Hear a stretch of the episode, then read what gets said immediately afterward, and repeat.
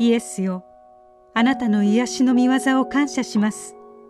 私は天国で完全にされる日を待ち望んでいます。デイリーブレッドから今日の励ましのメッセージです。今日の聖書の御言葉。神である主の霊が私の上にある。貧しい人に良い知らせを伝えるため。心の傷ついたものを癒すため。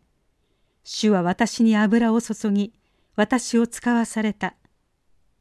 囚われ人には解放を囚人には釈放を告げ主の恵みの年我らの神の復讐の日を告げすべての嘆き悲しむ者を慰めるために。イザヤ書61章1節2節。カーソンは狩猟釣りオフロードバイクスケートボードと活動的でした。しかしバイクの事故で重度の障害を負いやがて鬱になりました。将来の展望を失ったのです。しかし仲間が狩猟に連れ出してくれると美しい自然の中で障害のことを忘れられました。心が癒され新たな目標ができました。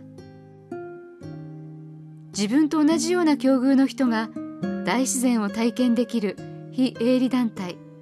名称はハントトゥーヒールを運営することでした。カーソンは語ります。災い転じて福となりました。私は恩返しがしたいとずっと思っていました。今それができて幸せです。彼は重度の身体障害者とその介護者たちのために癒しの場を提供しようと心を躍らせています。預言者イザヤは心の傷ついた人を癒すお方が来られると予言しました。その方は心の傷ついたものを癒しすべての嘆き悲しむものを慰めます。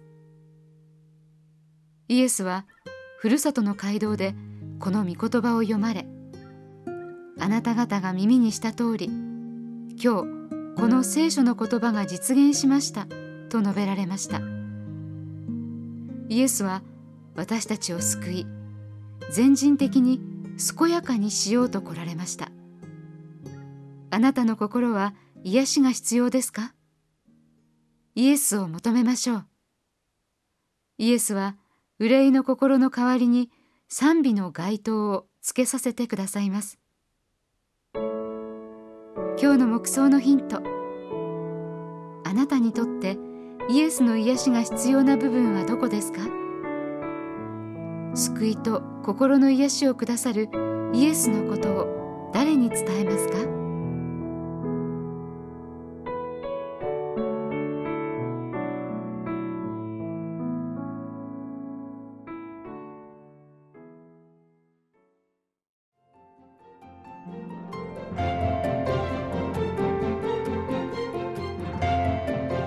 今日のお話いかがでしたか？心に留まったことを Facebook などでシェアしませんか？御言葉を分かち合い元気の輪を広げましょう。太平洋放送協会の協力でデイリーブレッドがお送りしました。